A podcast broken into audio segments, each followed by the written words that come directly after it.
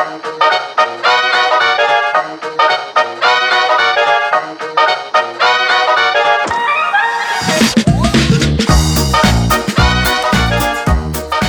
家好，欢迎收听菜根有会，我是欧姆蛋。我是新一，我是毛毛，我是三博。那最近年关将至，在我们生活的过程中，各个公司都开始陆续开展自己的年终啊、呃年会，或者说 holiday party 这样的活动。各个公司都有各个公司的年会。对，大家有没有去参加自己公司的年会啊？最近有什么感受吗？就可能不想再参加了，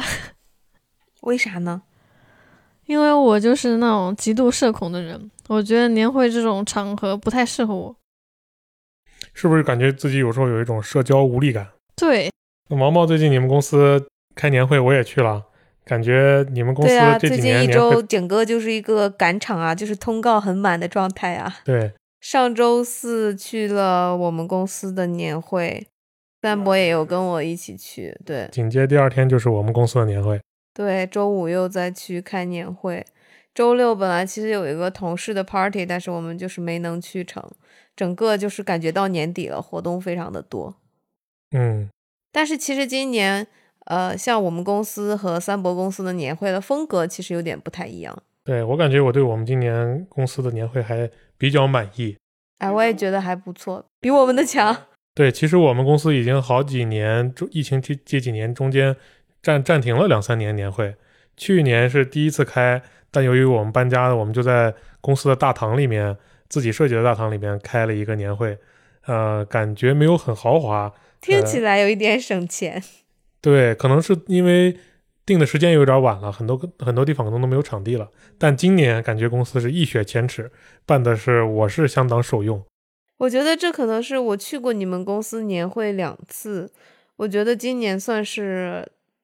最好的一次。我可能啊，当然我这个数据量比较小。可是去年因为你们是刚搬了新办公室，很多公司都是会在今年搬了新的 office 以后，会在自己的新办公室里开年会，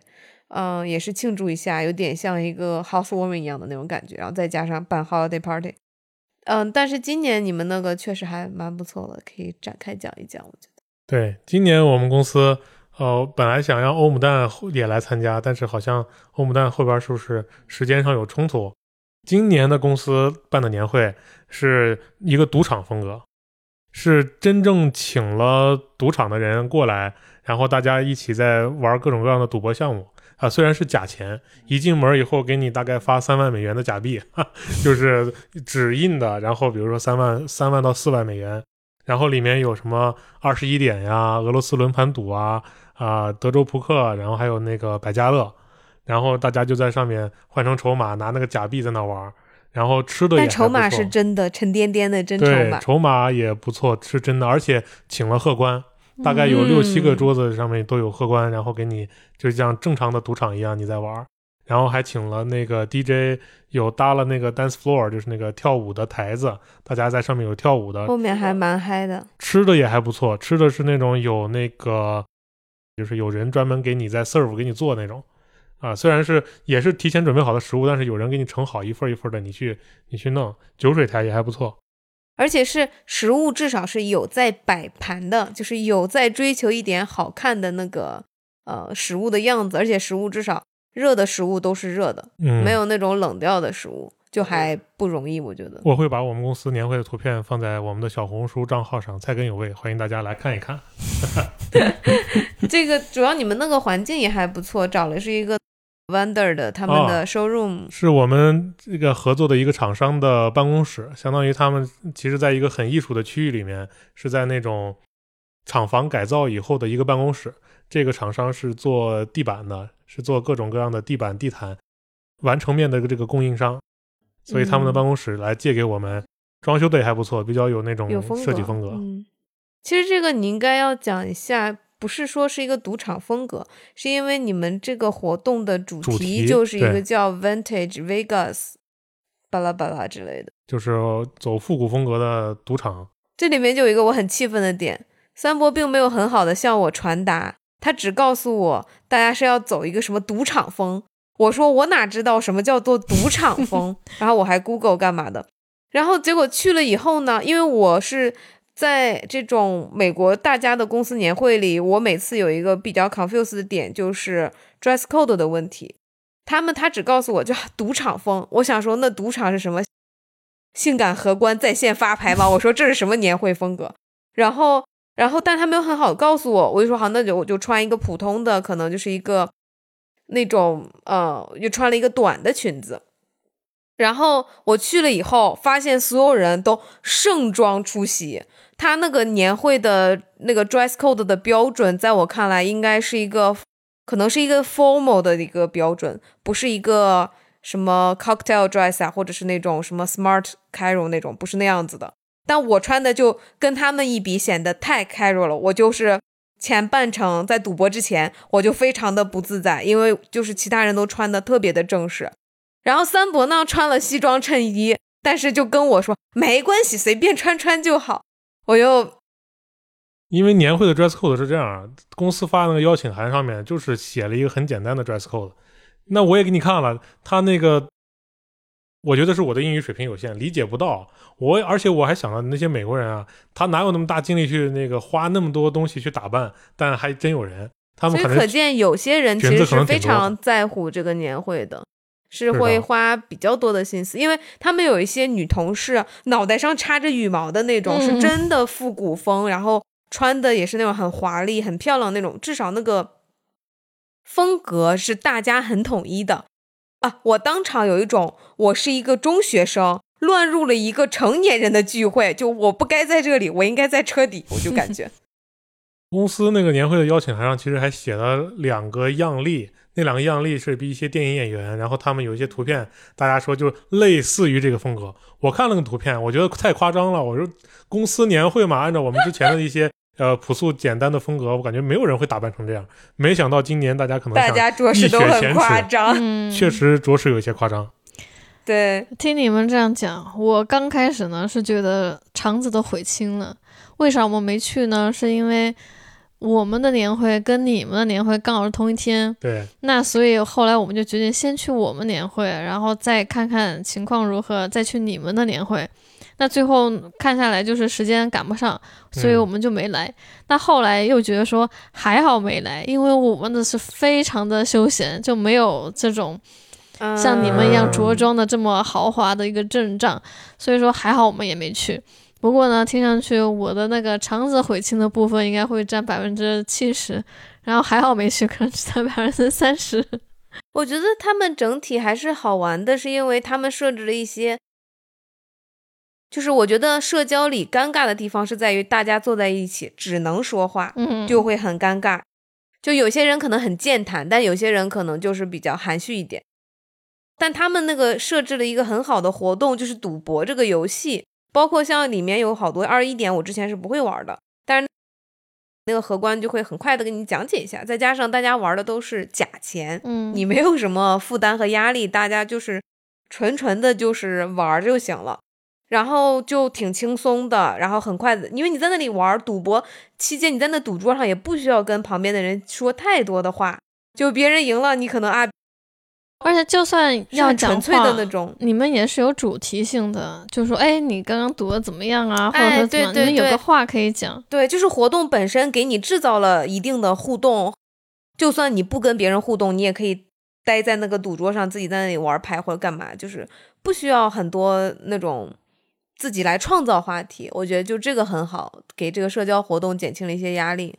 所以说，有时候年会对于我来说，有一种让我感觉到社交无力，就是这种感觉。如果你没有一个很好的明确的主题的话，我很难去跟一个不太熟的同事主动去产生一个很深入的对话，也谈不长。最多就是今年啊又见面了啊，其实天天都在办公室已经见面了啊，你来了啊来了，然后说点什么呢？今天晚上还可以啊，就是一些这种片儿汤话。嗯，你们公司的规模大概多大？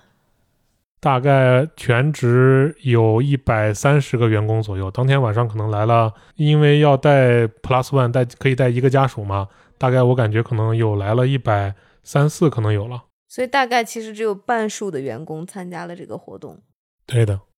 那你看，像我们公司的规模就很小了，就是可能现在在办公室工作的员工大概也就二十出头，二十几个。那你就可想而知，我们这种小公司的规模的年会的社交压力该是非常之巨大的。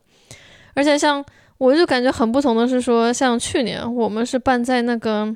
叫 Top 尔 Golf，小型啊高尔夫、室内嗯高尔夫球场。嗯，那如果说像我本来就是一个社交恐惧的资深患者，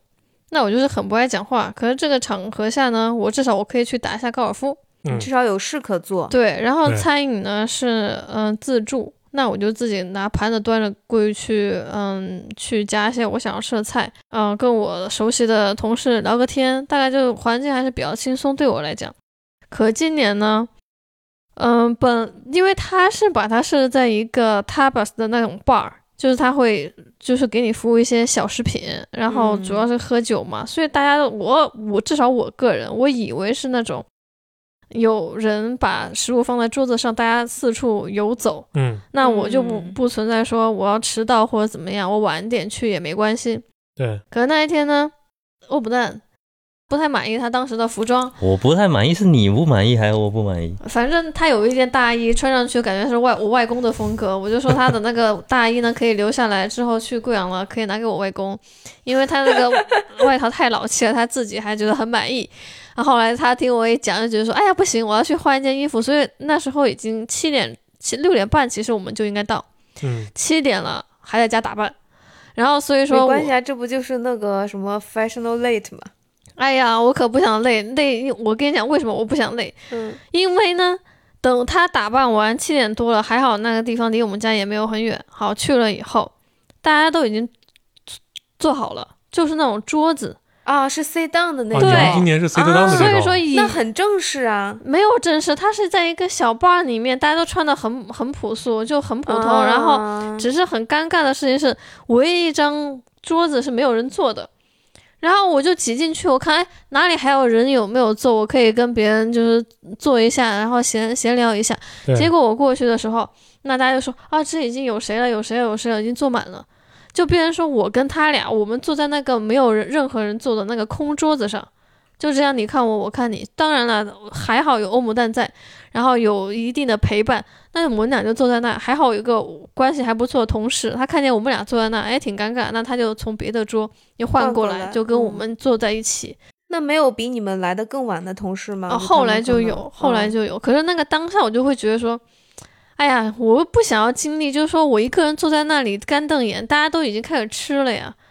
然后我就坐在那里，我嗯就很很不喜欢那个场合，因为说如果说你是站着大家游走，那无所谓。那可是我就坐在那个桌子上，然后等着，那食物是该吃不该吃，我这桌人都没坐满。对，嗯，我就很不喜欢那个样子。然后，而且因为没有设置任何活动，所以全场就是我固定要坐在那里跟周围的人聊天，聊来聊去，你你也所以你，们吃饭是那个服务生会来上菜一刀一刀这样，，对，就是一刀一刀上们你们就是吃的是很正式的 sit down 的那个餐。嗯，它其实就是就是那种踏板嘛，就是嗯小小的哦一坨一坨的。嗯嗯。可是因为人很多，所以他把这一小坨坨的把它变成一大盘，啊，然后就是你们就坐在那吃就好了，你也我也不需要去别桌去跟别人打招呼，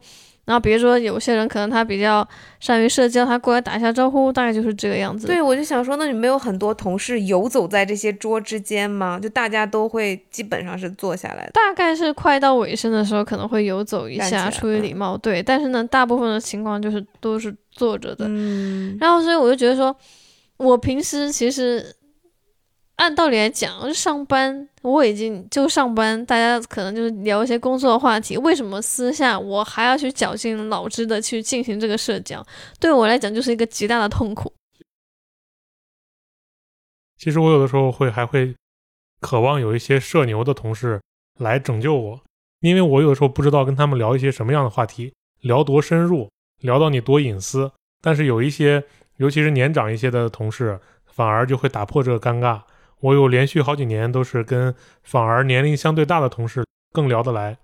因为他们就会告诉我一些，比如说我们有我有一个 principal，就是有一个领导，他就会给我讲他之前在阿拉斯加，然后他有一他是阿拉斯加人，他有一个 vacation house 在哪哪哪，他会拿地图给我展示，讲他的生活或者怎么样。包括今年我们见到另一个 principal，他会跟我 update 说，啊，我现在搬家了，搬到 midtown 哪些附近，然后从 house 搬到公寓或者怎么样，就是他们更会打破这个尴尬的呃局面。这是出于年轻人，我们会有一点，你出于礼貌，你好像不知道对方的这个同事，尤其是同事这种关系，你不知道这个隐私的界限在哪里。可是对于我是觉得，对于别人来说，如果别人愿意跟我分享他的生活近况，跟我 update 他搬家了，他出去玩了什么，我很乐于跟他聊这些话题。但是我可能会有点犹豫去主动提出来，我可能会问你出去玩这样的事情，可能，但是我可能不会问啊你在哪里有一个房子啊这种，我就觉得这个问题会有点太隐私。而且我感觉可能跟公司的规模也有关系。刚才新一说的那个，你们可能公司二三十个人，大家相对彼此都更熟悉一些，至少能叫全名字。我有一个尴尬的就是，我们公司有一百二三十个人，我在公司已经工作了快五年时间，没想到我都快成元老了。然后呢，有一些我们今年公司里面大概有百分之四十以上的同事都是新来的，而且跟我不在一个项目组里面，我连名字都叫不全。可是我觉得这样的好处是说，你因为不熟悉，所以你有话题可以讲啊。这就是我们公司的问题了。往往不熟悉的同事，他不会在一起聊天，连自我介绍可能都不会做，因为大家彼此都不认识。更常见的是部门之间在一起说话，然后玩玩到这个 party 的后半段以后，你就会发现，好，设计一组，设计二组，然后 marketing 组就是这个市场部，呃，然后财务组，大家彼此都在自己的小圈子里面玩，也没有人说完全撒开去跟公司的每一个同事都去打招呼。这个我也有一个跟新一不太一样的感受，因为你开始一讲说你们公司二三十个人，我就会觉得这是一个我非常喜欢的规模。因为我刚开始在我们公司工作的时候，我们设计部门大概只有不到二十个人，然后就每个人其实大家都挺熟悉的，不光是工作上，其实有时候私下里偶尔会有一起去，因为包括像我跟三伯从谈恋爱也很多年，其实我很多同事跟三伯都也很熟。的这种程度，就每年可能能见上个三面。我觉得有些同事有一个大哥，我俩作为互相的家属，我俩的熟悉程度比他俩在，比可能也许比我和这个女生的关系还要熟悉。对，就是因为他们有很多，因为我就是觉得人少了以后，就更像一个大 family 的感觉。然后，但虽然我们现在公司这个设计部门可能增长到三十多个人，但是整体上，我还是觉得好像那个亲近感。所以我会觉得好像，呃，小一点规模的反而更亲近大家之间的关系。但是你像，就像三伯讲，三伯都认不全他的同事，我更不认识这些人。然后我在那个场合里，我就会觉得好像有一些尴尬。但是还好他没有提供好一点的食物和这个赌桌，我可以找点事情做一做。觉得我可能的感受就很不一样。我喜欢的是，如果公司说规模小，我更如果说要熟悉感，我的能力只够熟悉可能五六个人，所以那就是一个更小的公司。也许我会觉得我会跟这些人建立起熟悉感。可是如果公司的程度是，比如说二三十个人，我觉得好像你有机会熟，好像又不熟。可是就是因为大家既定说。嗯，三十几个人应该可以变熟，可是我没有跟他们变熟，我就会有个压力，是说当看见大家都聊得很开心的时候，我没有办法加入进去，我是不是有问题？因为我没有跟他们很熟。但假如这样，的话，三十个人的公司和一百个人的公司对你而言不是一样，应该是一样的。一百个人就是大家，大家都会有时候感觉说我不认识你，大家都不不认识我，嗯我就我的这种不熟感就被稀释了，因为大家都会觉得不熟，我不会觉得说我很不一样。可是三十个公司在里面，如果我感到我跟大家不熟，就会有一种异类感。我是在回忆说，我刚开始工作的时候，就是呃，在一个新的环境里没有熟悉的时候，我会对其中有那么一两个我熟悉的人，就我会把他们有点也不说救命稻草，但是就会跟他们有更亲近的关系。然后我就在有一些公司的活动或者办公室里干嘛的，我就会跟这么一两个人频繁的产生交流和联系。可能还跟公司的员工的年龄结构有关系。哎，可能跟对跟同事也有关系，也不光是你跟他们的熟悉程度，可能跟他们也有关系。因为我是觉得，我如果聊天的过程中，我可能更喜欢跟年龄大的人聊聊。就是我的领导人聊天呢，就不说是为了拍他们马屁，他们会给我传授一些他们生活中很多的知识丰富的多样多样性。领导聊出来的天儿就感觉更有深深度。我跟我的比我更年轻的同事聊天呢，大家只能就浮于表面。但是他们有一个好处，更年轻的同事他的更可以乱说话。带动气氛，尤其是像我们公司呃那个年会，它有舞池，然后就有一些呃我非常好的一个同事大 A 姐吧，就说她，她就能自己跳起来，大 A 姐，对，她就能跳的，她是因为她是有西班牙裔血统在里面，拉丁裔系的血统，她能就是视若无人的自己跳得非常嗨，还能把气氛带得非常热，然后然后带动一一圈周围的小姐妹一块儿去跳舞，就感觉就是不在乎别人的眼光，我就是这个场上最亮的明星，他有这种感觉，我就是 Dancing Queen。对，因为其实像我当下问那个问题也是，我的第一反应就是说，虽然现在这一桌可能只坐了这么一个两个人，但是公司定了这么桌桌，肯定是有一更多的人他们会来，他们可能只不过是迟到了或者现在还没有到，就是感觉陆陆续续，嗯、我不会永远是一个人自己坐在这里，我就会觉得好像还 OK。但是这个可能要说一下，就是感觉有一点不太一样的，就是美国的年会，大家我没有参加过国内的公司年会，但是就是网络上看到的一些，包括以前学校里的那些，更多好像是有点像是一个联欢晚会的感觉，是会有观众和那种表演者的那种你说的是建林老板的那个演唱会吗？就是这种感觉，就是会有一些，因为包括国内的同学，他们朋友也有讲，他们就说啊、公司办年会，当然不是肯定不是圣诞、元旦年会，可能是呃新年前的那个公司的年会，会有抽奖环节呀，然后会有搞一些歌舞表演啊，有些人要自愿去 volunteer 做主持人，或者要出什么节目啊之类的。嗯，这个在美国可能是不太有的，只是像你，比如像你们公司大 A 姐，就是有音乐有那个 dance floor，她就会去跳，她就是纯自己 happy 而已。这个会不会跟翻译的这个定义有关系？其实，那在美国这边，这个活动叫 holiday party，叫节日派对。对派对可能就是一个更轻松、更非正式的一个场合。其实侧重点确实只是在社交。对，然后那国内可能叫年会，年会可能就首先是一个会议或者是一个联欢会，有一个不必不可少的环节，可能是领导要上台总结一下，哎，要讲的话。对对，有可能会有这个环节，不知道是不是？那在台湾是不是对 holiday party 和年会有不同的说法和名词来定义这个东西？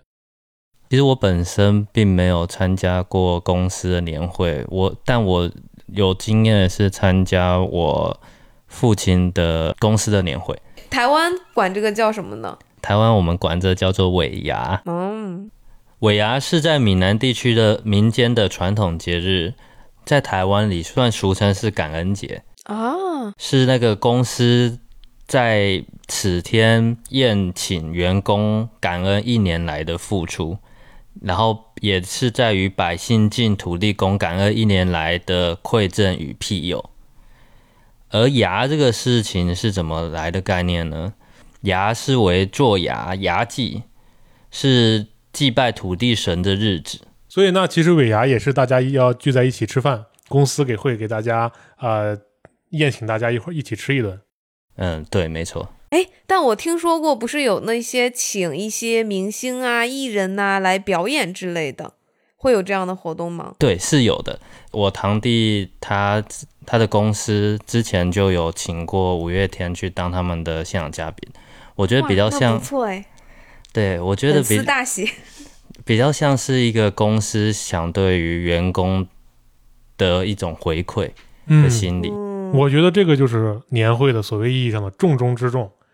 你叫 holiday party 也好，叫答谢宴也好，叫尾牙也好，叫年会也好，我觉得你的设立初衷应该是感谢员工一年的辛勤付出。除了你要给我发奖金，在报酬上有一些提高之外，我觉得你对我的答谢我非常受用。你是听起帮我来是一个暴民。不是，你是请我打牙祭也好，对吧？把我养的白白胖胖，还是说你请明星来说让我爽一下，对吧？让我愉悦一下也好，我都是接受你的答谢。但如果你说你年会里面还要让我表演节目，咱俩谁谢谁啊？对不对？可是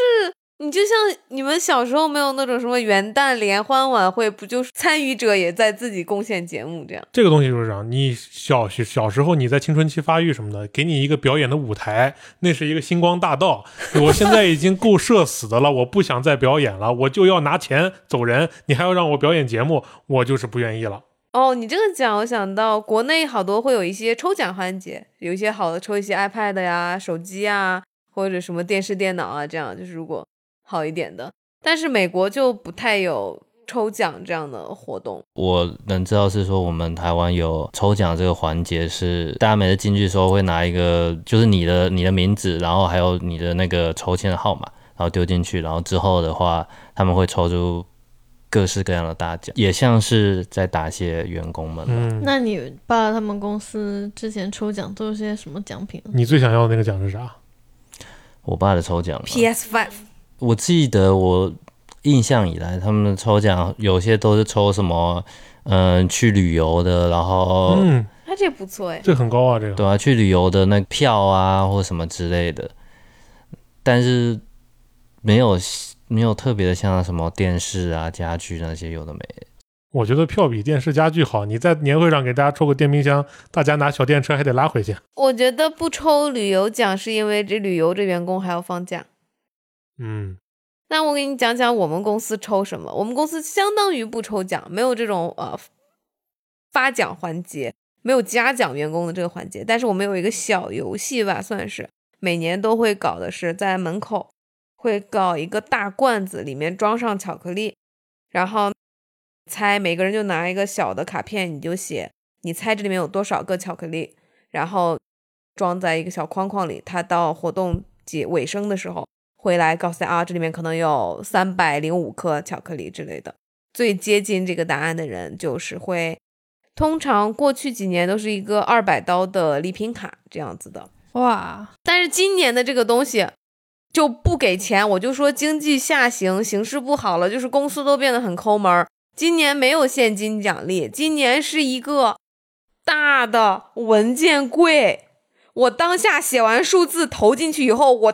就是一个后悔，我心想说，千万别让我抽中这个，千万别让我猜对了，我才不想要个大柜子，家里都没地方放。是个大铁柜子，大铁柜子放哪？能看出来那柜子很结实，质量很好，可能你在市场上买也很贵，但那个东西对我来说就是废品，我都卖不了，我就没办法处理的一个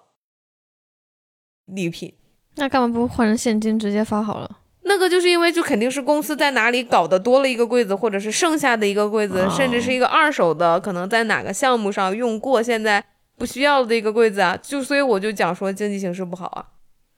他们公司前几年年会还不错，呃，去的那个饭饭店也很高级。今年也是一样，在一个运动的 bar 里面，大家一起今年比较开 a 那样的。现在他们的所谓的计划是说，我们就一年正式一点，然后一年就随意一点。所以去年是去了一个比较好的餐厅，还在一个什么小河边啊，还有室外那种，然后 sit down 很好的那种，吃了一顿很好的饭。然后今年就是在那种运动 bar 里面，还有一些游戏机，你可以玩投篮啊，还有那种什么模拟高尔夫的那些，也是稍微有一些活动你可以做。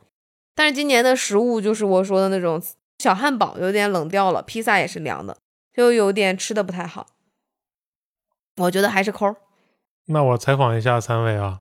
你们觉得如果这个 holiday party 上面让大家盛装打扮，会对呃无论男性也好，女性也好，你们会觉得这是给你们一个展示的机会呢，还是觉得觉得这个打扮和盛装出席会给你们带来额外的负担？我觉得可能要取决于它的内容，就值不值得你打打对，值不值得我打扮？我不会觉得。要求我 dress code 本身给我有什么太大的压力？因为其实如果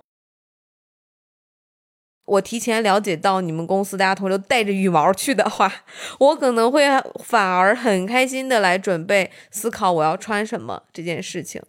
但是，比如我们公司今年的那个 dress code，我就是有点搞得我有点晕，它叫做 holiday snappy 什么之类的。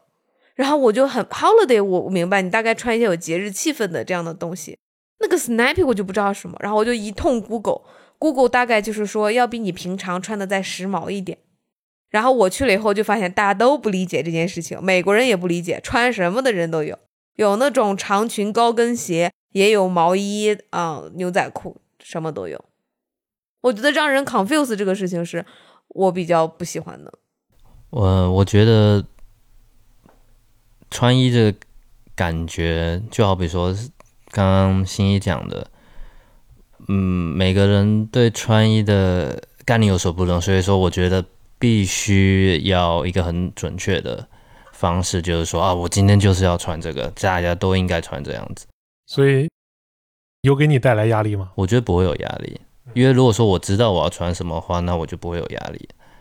因为如果说大家今天嗯就是要一个清晰的，一个清晰的一个目标思路，就是说我今天就大家应该都会穿这个样子，那我就不用去担心说，呃，我我我要穿什么，而且我。我也比较，我的感觉是说，如果说今天是一个轻松愉快的事情，那我会觉得你穿衣服表现你自己也好，这些都是一个很，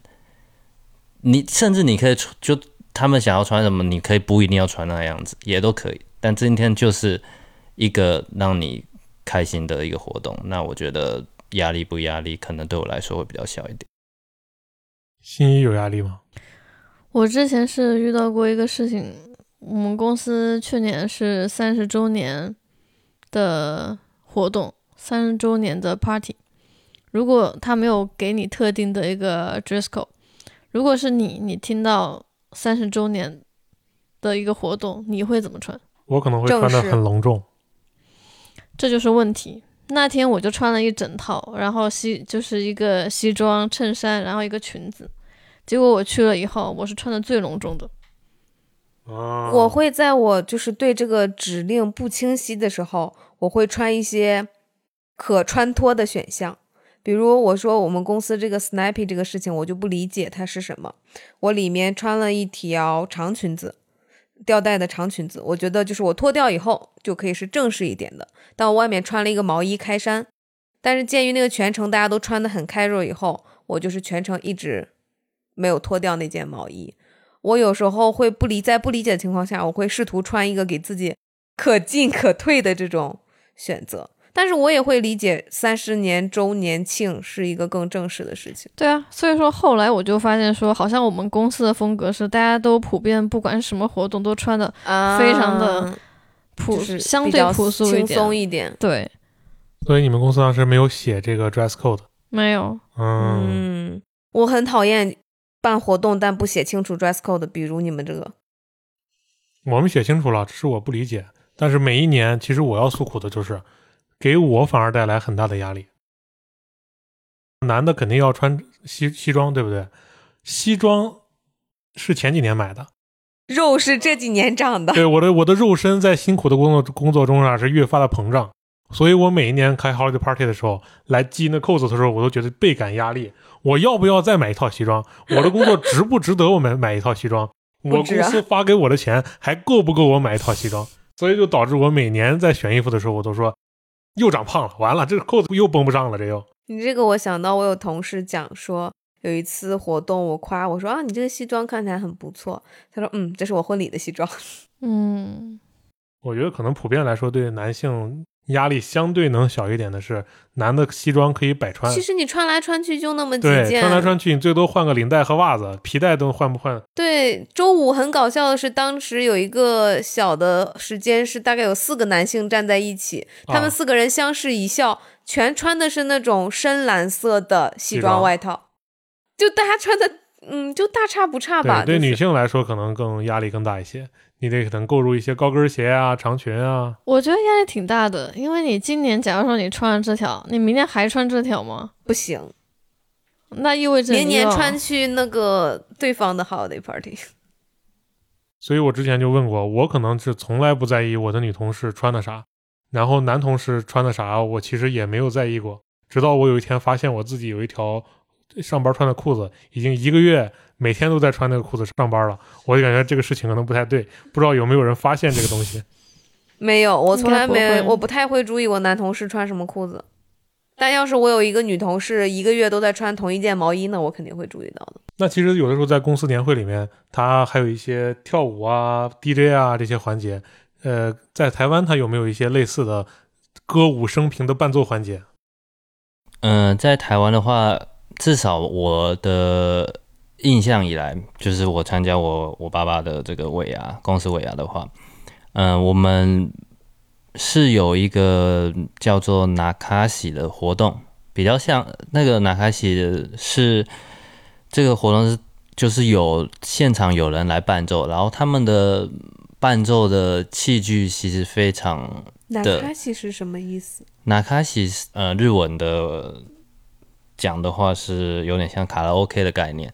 但是是真人伴奏，是一种 OK 比较日本比较早期的文化，这是我我的认知。但在台湾是现在比较流行，或者是嗯，我觉得它还是属于在老一辈比较流行的，啊，它是一个人还是有一套乐队来？这就是一个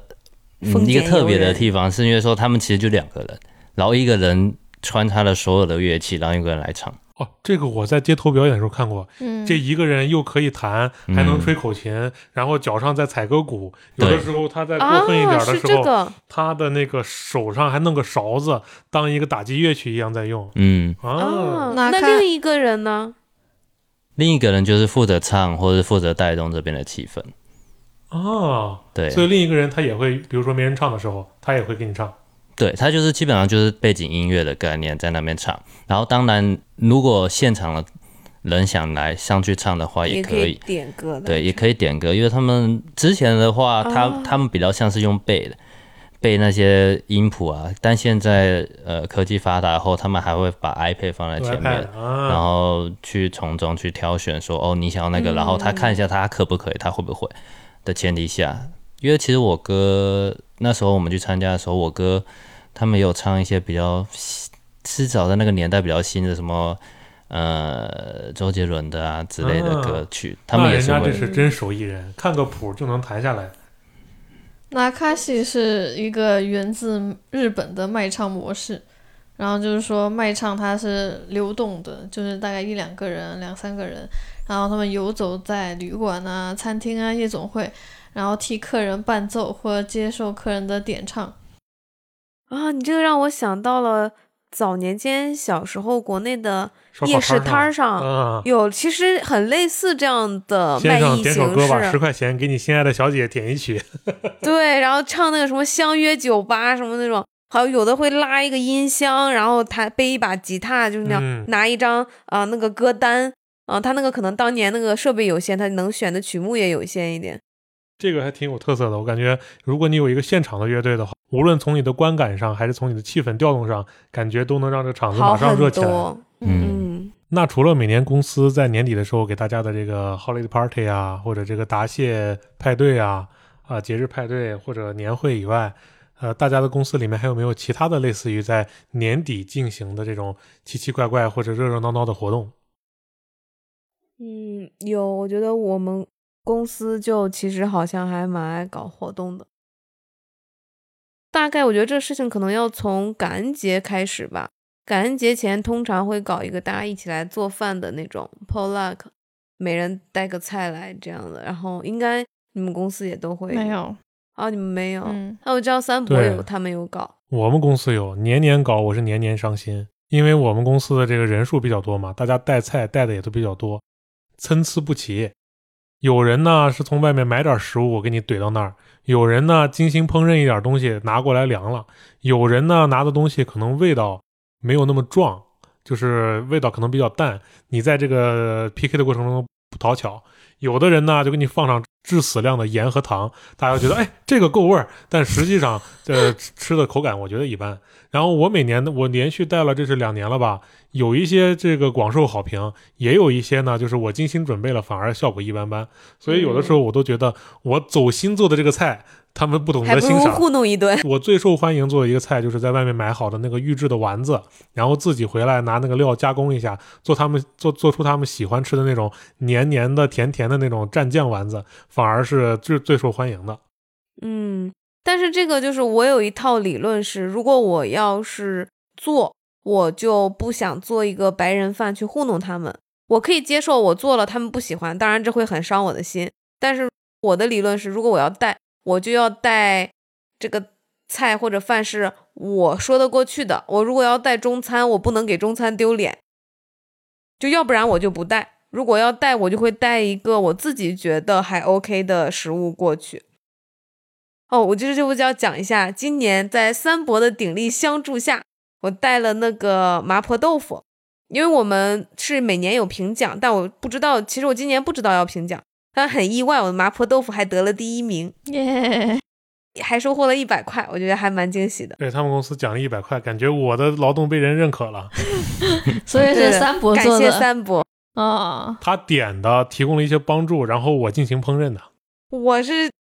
帮厨好吗？但今年我也有碰见识货的了。就是因为我今年带了麻酱凉面嘛，啊，那个很好吃，我感觉还不错。但其实可能是大家觉得这个面嘛，可能比较一般，或者看起来卖相没有很好，很多人就是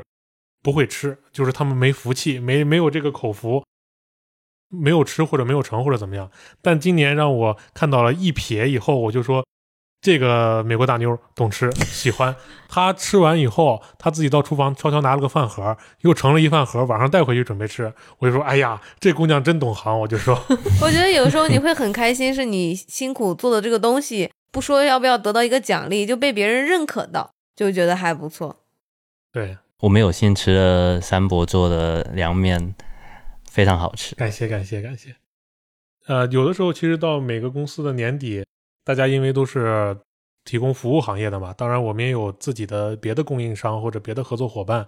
呃，还有一个现象就是，每到年底的时候，就会有人每天给你投送甜的东西。我们公司就会有一些各种甜食，对各种友商送的一些小点心啊，或者有一些友商送的小饼干，或者跟圣诞节相关的糖果之类的东西。通常就是各种巧克力和 cookie。可是像我们的友商，可能有些是嗯种植物的。嗯，所以他们有时候会送洋葱，送送洋葱啊？对，我以为送果树，我以为送一些小盆栽的植物之类的。哦，我倒是希望他们可以送那些小植物，送洋葱就是吃的洋葱，他们自己种的，他们自己种的，那会更甜美吗？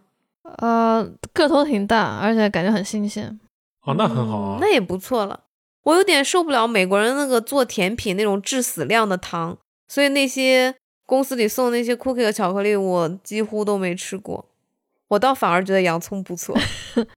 我最喜欢的我们一个供应商就是一个做结构的公司，他们的老板是中东人，他们每年就会私人定制，在亚特兰大还是在美国的其他地方有一个专门做中东甜点的，就是大家可能看过有一些节目里面介绍这中东甜点，它是用蜂蜜做一些坚果，然后油炸的那个面，然后把它裹起来，里面。一般会有开心果，对，会有开心果啊，这些东西就很甜，很好吃。那也是致死量的糖，我觉得。对，但那个糖我就愿意致死。你要是白糖就算了。但那个确实是味道还不错，只是我认为会有点甜。嗯，其实除了友商这些，到年底以后，通常公司还会有一些呃 White Elephant 的那种交换礼物的活动。我们除了 White Elephant，还会有个活动，就是。亚特兰大有一个叫 Help Hands 的那个一个机构组织吧，是帮助这些生病的小孩儿。然后你每年参加这个活动的话，你就会做一个小的圣诞树。这圣诞树就是可以放在一张小桌子上，可能不到一米高的一棵小树。然后你会给它装饰一下，这小树上可能还会有一些礼物之类的。比如我们去年做的是那个皮卡丘的那个叫什么梦。梦可宝，梦可宝，宝可梦，宝可梦，我就说这个名字好。比如我们去年做的是皮卡丘那个宝可梦的，然后还有他们买一些那个宝可梦的那个卡片，挂在那个树上，就是当做是礼物。这每一棵小树做好以后，最后会送去儿童医院给一个小朋友，他会收到这个树，就相当于是儿童医院送给他的圣诞节礼物一样。所以我们就会挑一些时下比较小孩喜欢的这种主题和内容，然后弄在那个树上。我们公司去年也做一个类似的，他好像是一些小朋友会开一个单子给我们，说啊，他想要这个，想要那个啊，你们那可以点单的，对，我们那是点单的系统，然后他们我们就会准备一些。那我后来我是觉得说，我也想要贡献一些嘛，所以我嗯就把我之前夹的娃娃就打包了一份，就啊送给他们。还蛮好的，我觉得这还蛮有意义的。所以这些小孩的他礼物清单，其实他们是在医院里生病了，还是说他有普普通小孩我们的好像不一定是生病小孩儿，可能就是一些普通小孩儿。嗯，我们这个圣诞树有做几年，嗯，之前做的时候我就觉得还好，纯是觉得是公司内部活动一样，就是哎帮个忙，就是参与一下。但我是有一年看到我们做的那个圣诞树，我们那一年做的是 Mr. Potato，嗯，然后呃那个圣诞树送过去以后，他们给我们发了一张照片，是一个生病的小孩儿坐在一个小小轮椅上这样子的，那个书放在他旁边，他就很开心。嗯然后我觉得那个画面就是，我就觉得就很打动我，就会让我觉得这东西好像做出来是有意义的，真的会送到某一个小孩的手里，他可能生病已经就是很痛苦了，但是好像可以有一点小的快乐，那种意外的小惊喜一样给他。我们公司这样说来的话，跟这种儿童相关的在年底的活动，有一个我觉得还相对有意义，是他们在组织大家捐食物。就是这个事情让我感觉到了解到了美美帝国主义的这个多样性。有人是牛奶倒进了河里，不给穷人吃；有人确实是连饭都吃不上。有很多生活在收容所里的小孩儿，我们会在年底的时候给他们准备食物，公司就会号召大家准备一些不易变质的、包装好的食物，就是不要你也就是罐头对，你就也不是吧，就可能有一些饼干类似的东西，就是首先你不是自己做制作的新鲜的，因为你可能捐赠的时间会有一段一段延时，你可能这个食物要首先不能变质，二一个它要好易于运输啊、好利于分发，然后呢就把这些食物收集起来以后，送到这个类似的福利机构，然后可以给小孩儿送出一点儿节日的祝福。嗯说让我想起来啊，有些牙医诊所有个活动是，你在小孩子你在万圣节收到糖果，如果你把这些糖果拿给你的牙医，他会给你一些小礼物、小奖励，然后牙医又拿这些糖果去捐给那些需要的小孩儿。啊，我觉得这个很好哎，嗯，嗯这让我想起了我上学的时候，那个教授的孩子，教授就是你享受节日的乐趣，你能要来多少糖果，你都去要，要完以后，教授第二天全拿来给我们吃了。我们还有一个是应该是在圣诞节期间吧，你好像有一个看谁穿的毛衣丑的一个比啊，赛。啊丑毛衣比赛，我嗯们也有这个，我们会把这个丑毛衣比赛跟交换礼物放在同一天，这样，嗯，嗯，我觉得参加这个活动啊，就是需要勇气。我又享受这个活动，但我又不想参与这个活动。我想参与评判他们的丑，但我不想参与其中的丑，也不想购入一件自己除了在这个活动上能用到之外，在其他场合没有任何场合能穿的毛衣。所以这个让我很纠结的一个活动。我觉得这个丑毛衣活动最好是你有一群跟你志同道合的人能一起参与的话才会有意思。对，因为像我们公司可能加起来可能大家七八十个人，假设有三十个人参与这个活动，但其中可能只有五个人穿了丑毛衣去，这样我就会觉得好像差点意思。但我想象一下，这三十个人里，假设能有二十个人、十五个人，一半的人都愿意穿一件丑毛衣来，我觉得就会有意思很多。嗯，